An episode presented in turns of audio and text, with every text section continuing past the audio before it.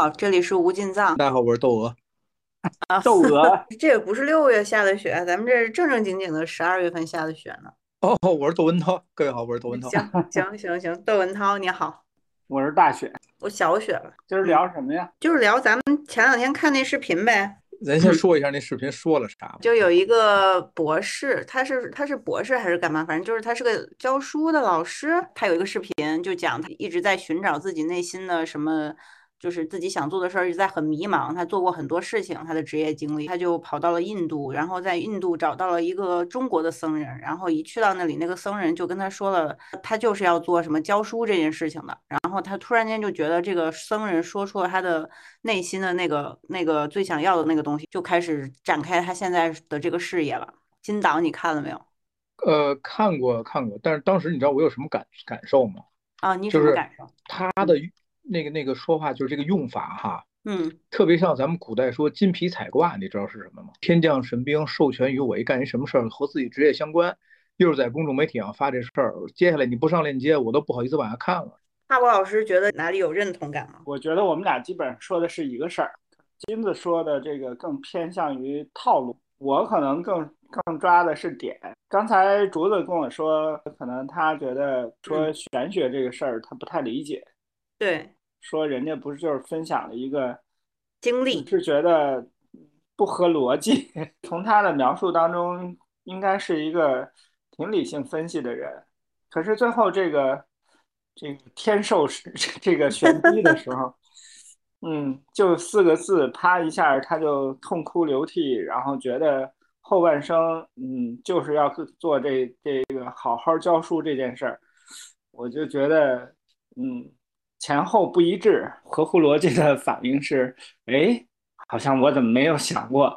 然后我回去也也也试一试哈，就是说不定可能我能在这儿，真像这和尚说的一样，我能大展拳脚，不一定。他讲这个故事，我是信的，就是对，确确实实我没有那样怀疑。但是与此同时，我也观察了他这个账号的矩阵。就刚才跟帕博老师在聊的时候，我就说他这个账号绝对不是一个个人行为，它是一个团队作业。如果是一个团队按 IP 包装的这个形式去包装它的话，一定是要把它那些现在能诈唬人的那些东西全部都先丢出来，然后吸引眼球，他才能慢慢的再去卖他那个上链上的链接嘛。是先申请一对账号，每个账号都放差不多一俩视频。然后一起起，然后起完了之后就做直播，然后答疑解惑，然后再切切片，就是切片，就是把直播的内容一段段的这个剪辑。新剧在上线，就不就是这么弄的嘛？就是我，我其实是对这个账号充满了期待，想知道他卖的是什么。我也信了，就是我觉得也可能是这样，只是到了现在这个时刻，他做这个团队，他要把这个故事拿来用，所以呢，他没有讲前面，没有讲后面，就把那个最诈唬人的那部分讲出来了。嗯，也是有可能，任何事儿都有方法论，你先靠别人，别人怎么，呃，跟你说这事儿，然后你就慢慢总结，都是这么一步一步，就是我们总结的也未必是对的哈。嗯，但是总结着总结就发现这其中诶有一些共性了，要是让人骗的多了，就发现诶这套路好像差不多，就是变形，都是某种变形啊。觉得金子可以当一个方法论大师，您可别捧杀我，老师。不是，你可以在我们再编点别的方法论出来，我们出本书，然后把你再捧一捧，然后把哎，这就是为什么我这些都是低劣之书，因为大家都在干这事儿，我可没不信啊。嗯。我是不信现在这些，我是不信现在给我这些片段，我现在全是概率，还没坍缩，就是什么时候你让我看见，就真正的让我看见，用我能理解的方式看见，我就能选选边了啊。其实金子老师他的他的状态，嗯，其实跟竹子表述的想知道的那个状态，其实，嗯，还是有点误差的，嗯嗯。竹子脑子里想的，就是比如说我们所谓的理性脑找到的点，嗯，就基于一个二元的结果，不是是就是不是，嗯，要么就是信，要么就是不信，嗯，但其实刚才金子说的意思就是，其实还没有到最后给个结果的时候，嗯，但是现在呢，我觉得。这这个状态才是，其实竹子你想了解的状态，应该去探讨的状态，其实是他保持在这种中立的，嗯，没有任何态度倾向的这个范畴里，嗯，至少也有理由让他保持这种中立，是吧？嗯，而不是你一头扎在，就是可能上来就一头扎在了信那里头。对，我也一直在思考这个性的路径啊，也是最近学习，天天在讨论信心，天天在讨论信心，就是这个这个坎儿就过不去。就是信心到底是个什么呢？就是你怎么有信心的呢？就是作业是作业，那个答案是答案，但是那个内心的信心，它到底是一个有理论的东，有理论支撑的东西，还是就是它也是个中间态？好像。我发现现在你对信心这事儿很没有信心啊，这我也解答不了，得让得让帕老师来来解答了。我也有这个过程，我觉得你这个过程本身就是一种信心的状态。这个东西真的很难用语言或者是别人的经历或者是怎么样来告诉你，你自己会慢慢摸索的。刚才咱们探讨的那个问题跳到了现在，说佛教里说的这个信心，还是跳的有点大。哦，我哦，对你说说到这儿，我想起来了，就是那个虽然那个故事非常断章取义，但是那个故事在当时那个 moment 上，我是把它看成了这个佛教里面的信心，就是这个人他可能从那一刻他就开始趋向佛教了。我当时觉得我是要帮这个事儿解读的。当时那一刻，你你有两个判断，就是第一，这这哦三个判断，第一，这和尚是真的；第二，这人是真的；第三是这事儿是真的。这三个判断起码它成立。他才能给你带来那感受，对不对？嗯嗯，明白了。看这视频多唬人，我也要做这种。所以其实，呃，我我说平常咱们就跟去出去菜市场买趟菜，被谁骗了，被被谁忽悠了，跟你说你升起一个什么样的信心的那种相信和不相信，嗯，我觉得还是有点不一样。但是底层逻辑很像，就是基本的那个东西是一样的。会影响你信还是不信，有一个很重要的就是，嗯，刚才说了一一一些影响的因素吧，比如说，嗯，男女性的对这种思维模式，嗯，可能就是男性可能就会，呃，更理性一些，女性可能更感性一些，嗯，所以就听到一些。嗯，设定好的情节啊，或者是给你，嗯，就是营造好的一种气氛，可能就容易被带跑，嗯，莫名的就相信了。其实，其实你知道，我们每个人都，我也是，我也，我也上过当，受过骗。就最近几年，我也甚至上当受骗过，并且我后知后觉发现了，然后我发现了已经过了一些追溯期了，我就特别懊恼，然后我就总结了很多经验，让自己尽量以后再。不上类似的骗局，呃，这些事儿我平常生活中被骗了，尤尤其是被骗了后之后就发现了是特别烦的事儿啊。但是我尽量调整吧。嗯，我嗯，我觉得还得是学习方法吧。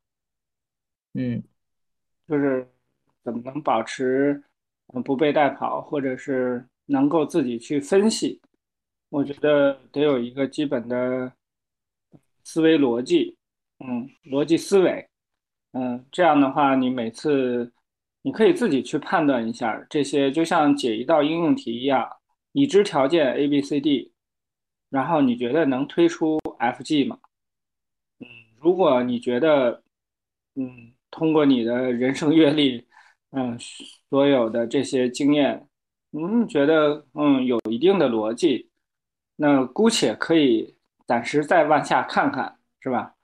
如果要是完全就是逢马牛不相及的事儿，然后就把硬把这两个东西捏在一起，然后但是说的特别合理，说的就是外边其他包裹的这个东西特别的丰富，嗯，你你得有那个理清楚所有的这把这个所有外边的花里胡哨的东西都去掉，看那个主干它的那个逻辑的主干是不是合理。老师说过的一句话，说这个什么都不信，嗯，这些人什么都不信，但是什么都能把我们骗了。我给各位说一下余秋雨的名言啊：老人的年龄也有积极的缓释功能，为中青年的社会减轻负担。不负责任的中青年用不正当的宠溺败坏了老人的年龄，但老人老人中毕竟还有冷静的智者，默默固守着年岁给予的淡然的尊严。啊，他想要标榜一个什么？好像读几个啊，咱们咱们看看他都说啥。什么季节观什么景儿，什么时令赏什么花儿，这才是完整和自然。如果故意的大颠大倒，就会把两头的况味都损害了。暖冬和寒春都不是正常的天象。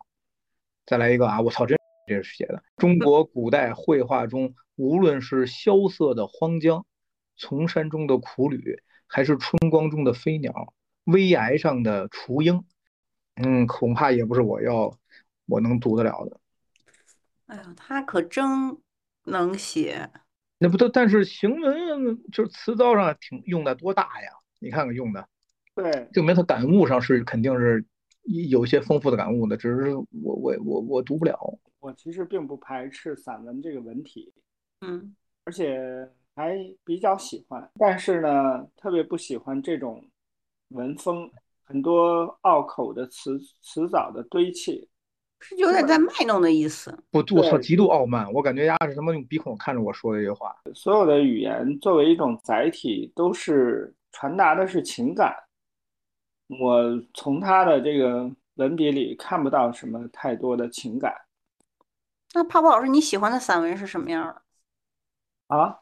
我喜欢的散文，嗯，很多非常优秀的散文啊。年轻的时候在家家里面，我妈让我看的就是余秋雨什么的，我脑子里就只有他，然后我就只有他跟散文散文都这德行的是吗？对，我就以为散文都这个德行，我就完全不要看。我想知道其他的人写的散文是不是好看一点。我给你读几个小学生的吧。夏日蝉鸣。月亮还没有走，太阳就出来了。昨夜的那场风雨，不曾摧毁他的记忆吧？就在那汹涌的雨夜，默默经历了生命的蜕变，终于获得了新生。粗鄙如我是没有这个能力，就是领会人家的美啊！这肯定是肯定是我的问题，不是人散文诗的问题啊。我觉得你可以读一读木心的。曾经有一句话说：“岁月不饶人，可是我又何曾饶过岁月？”这句话我听过，我也听过。我很少就是看到对对一个男人的评价说这是，就是这个世界上最干净的男人。他受了很大的迫害，然后他依然保持着对艺术、对文学、对所有生活的这种，呃，热爱，是真的挺难得的。他自己在监狱里写很多的歌作曲，然后自己用纸。画上那个黑白键，自己去弹这个莫扎特，弹贝多芬。他说：“白天我是奴隶，那什么挨饿吃各种变质的食物，然后晚上的时候就是他专属的个人时光。”他说：“白天我是奴隶，但是晚上我我是一个王子。”他出狱以后，他写的文稿大概能出好好几本书，甚至在监狱里。还从外边弄了一个破碗，别人给他养的葱，然后他自己在碗里插花儿，就保持对生活的这种热爱。后来他出国以后，自己动手裁剪自己的衬衣、礼服、帽子，穿的干干净净。出门的时候，就是出狱的时候，嗯，还是戴着礼帽。不由得想起一首诗来，啊，七五年，一九七五年。嗯，毛泽东写给周恩来的最后一一首诗，也是毛毛主席自己写的最后一首诗。他们两个人都知道，呃，他们这个戎马一生过来的这些这些事事情，都可能即将他们就不能再继续看了。然后他毛泽东在提笔写最后一首诗，就就是给周恩来写的。我我我给各位读一下，它叫《诉衷情》哈。当年忠贞为国仇，何曾怕断头？如今天下红变，江山靠谁守？夜未就，身躯倦，鬓已秋。你我之辈，忍将夙愿付付与东流。就是这个，我我我读这个时候还能看出很多很多不甘吧。不同的年龄，你看同样的文字，画面不一样，就这是他诗句牛逼的一地方。就是如果真的牛逼的诗句是很美的、很抽象，在你不同年龄阶段你再读，给你带来的观感完全不一样。我我有一次读《将进酒》都哭了。嗨，行，可以。那你应该听听古琴里的《酒狂》，同一个曲子，不同的人弹，在不同的心境下，都是差别非常大的。那个《酒狂》这个曲子，当时，嗯，不管谁弹，都能把那个酒后的那种肆意的那种状态弹出来了，以后真的会让你都能听出汗。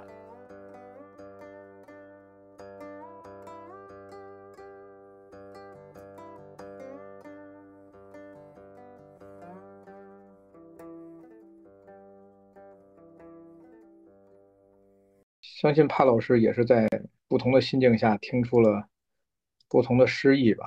你会带入到自己人生的一些境遇进去，然后这时候这曲子就变了。就艺术不就是这样吗？对吧？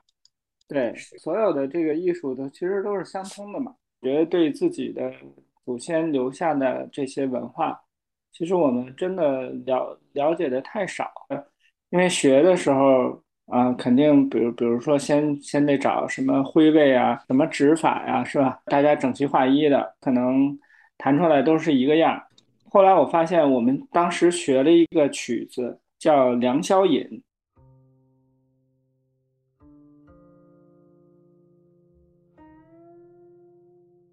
教我们的老师就说了一下，说其实这个刚开头的这个处理是有一种。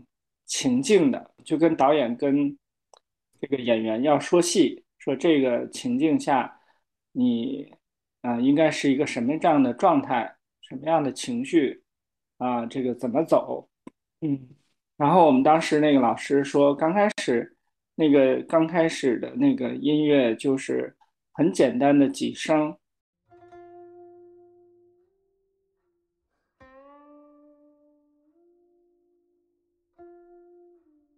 其实就像在这个院子里，月光洒进来，抬头看到一轮圆月，这个时候就抚琴来表达这种意境。我后来就为了学习这个呢，我我我想着听听一些名家们怎么怎么表达的这个，结果发现找几个人几个人都不一样。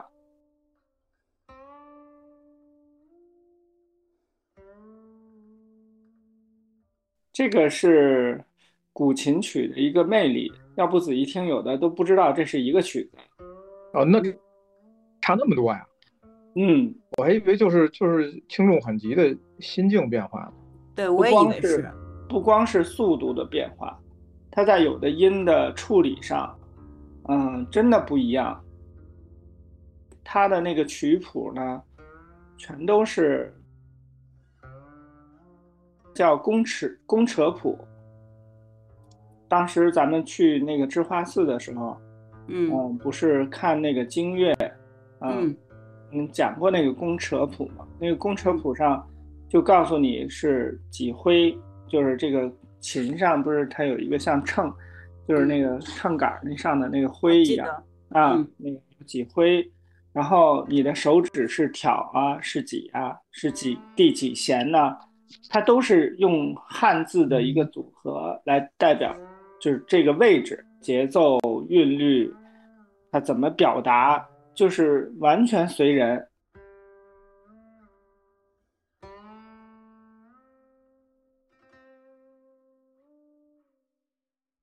而且它还分流派呢，比如说诸城派、山东的广陵派，还有吴氏的这些派别，还有像那个。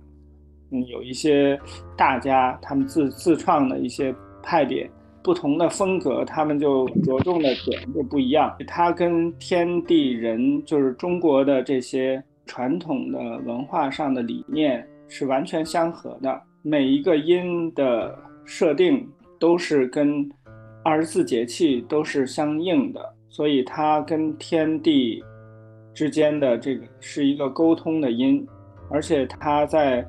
音上它是入五五脏六腑，所以它也是人人体工程学，包括人的这个结构和沟通天地人之间的关系的一个重要的媒介。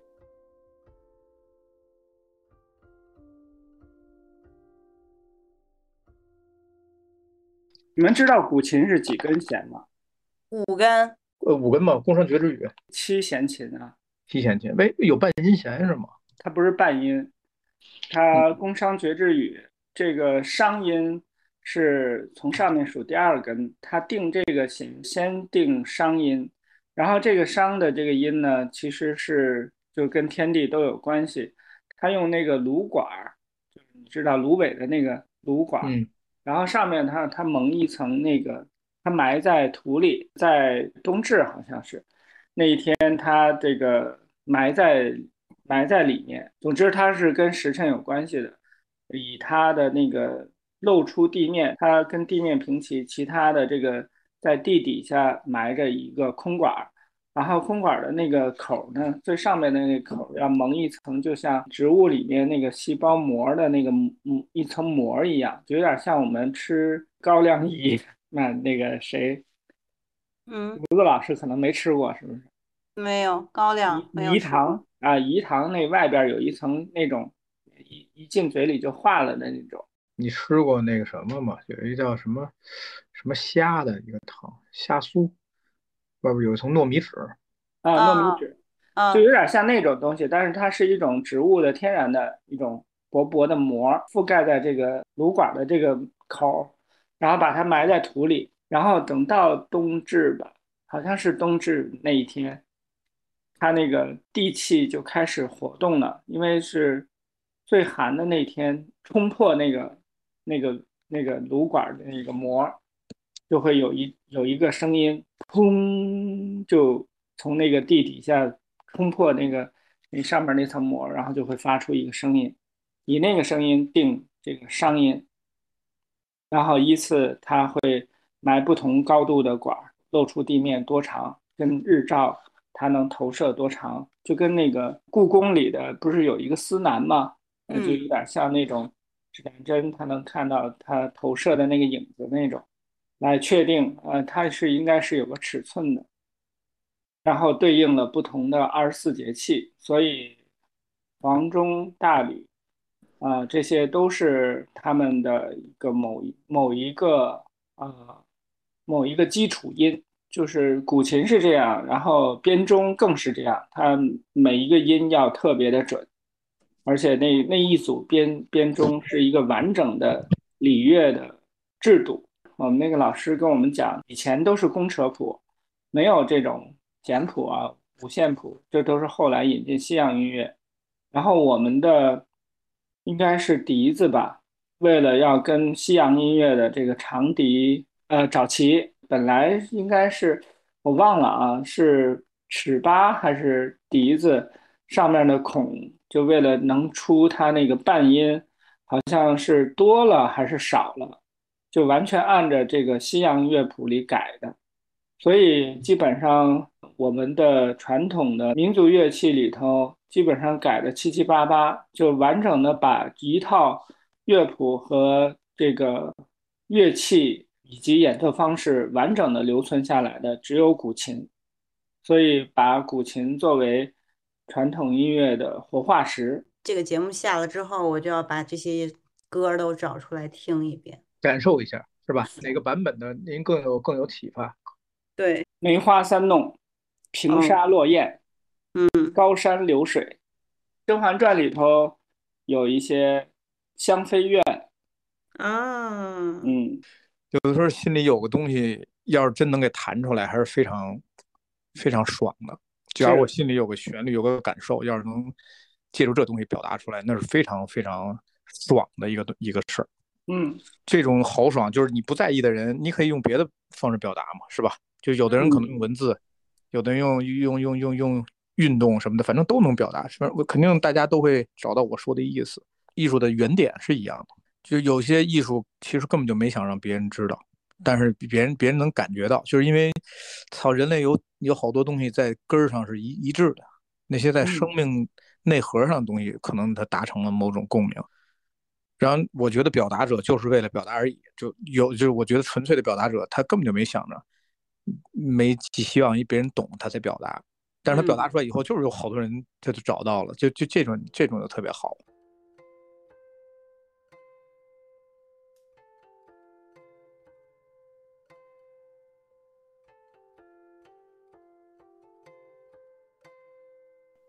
嗯，其实第一个沟通的应该是自己吧。对对对，不然你对，不然你说不过去嘛，是不是？嗯，就因为我也尝试过模仿，模仿别人的那个，开始写东西或者是什么的，模仿痕迹很重。然后后来发现是有不难听，但是、嗯、自己觉得没意思。当有一天我用特别简单的一个一个和弦走向，但是完成了我心里边的一个东西的时候，那就完全不一样。就我自己听着就不一样了啊，别人听着估计也没嗯这都都一样。但我听着就这这个旋律在每次每次弹出来的时候，啊，它给我的感受完全都不一样。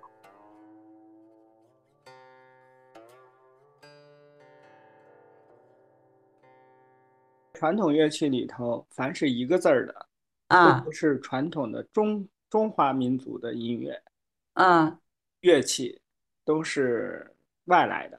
一个字儿的都不是是吧？一个字儿的都是，哦都是啊是吧？两个哦字儿的不是。哦，那那中软就不是，软就是不是中和软埙这些都是都是我们中国的乐器。对，这些都是中国的。嗯，然后哦像碧丽呀，嗯二胡这是啥？二胡这些都不是。嗯你像像胡琴都不是箫啊、笛啊，这些都是。哦我们的管乐有什么呀？笛、箫是吧？箫啊，军、鱼、像尺八呀都不是。尺八、唢呐。喇叭都不是。对，其实我们的民乐半音早就有了，但是古琴里要说泛音，泛音代表的就是天上的一，梵天的梵是吧？不是那个梵，是梵，那个范波纹波纹的范那个范对，三点水的那个。哦。嗯那这不过那个在我吉他泛音是是那个不完全摁住的那个弦的那个对音，嗯，那个也一样，因为泛本来有波纹的意思嘛。那泛音是不是就是需需要用特殊的那种拨拨法或者按法把它让它出现啊？如果你在古琴里像帕老师说的，那不就是一个半音吗？嗯那你就摁摁摁到品格，他们叫徽品的一半儿不就？嗯，不摁住，就是手搭在上头，拨哦弦的时候搭在这根弦上，的左手搭在这根弦上，你弹嗯出来的音就音频高，就形成了泛音。如果你没有左手的配合，只是拨拨弦，那个音就不是泛音。我一直以为泛音是拨了一个声音之后，它那个回声那个那一部分叫泛音。那个叫寻和四，寻思，嗯，是一种心锁，也就是说，呃，佛教里头把这个心呢分为心王和心锁，嗯，你就可以理解成，嗯、心它可以细分不同的情绪、不同状态下的心，都能安立成一个具体的名字吧，这样来分析心的不同面相。所以心锁呢，嗯，有非常多，大概小乘的。嗯，阿毗达摩俱舍论里说四十六种，大乘说五十一种，非常多的细分的新的不同状态。这里面呢有两个状态，一个叫寻，一个叫四。他们俩呢基本上是在形容这个心的一种分别。寻呢是相对于比较粗大的分别，四呢是一种更细致的分别。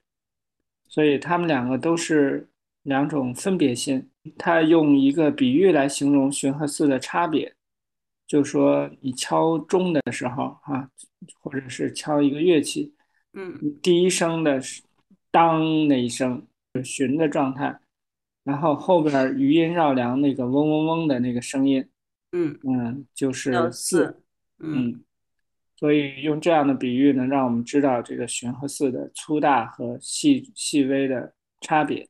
这个是我们一般内心里都会存在的两种心锁，但是到了色界，嗯，这欲界肯定都有寻四，色界的初禅也有寻四，到了二产以上就没有寻四了。说，我当时在想，我以为泛音是就是四寻四四，对对对，寻是撩拨的那一个那一下，嗯或者说是触发点。但是嗯他那个比喻又不是，他那个比喻是是拿他拿声音的，应该是我觉得是拿音场比喻的吧，是拿动嗯态比喻的，就是那个动态更大，所以叫寻。然嗯后这种动态完结了以后，那个回回音对回位是四，可能嗯他对他想说这个吧。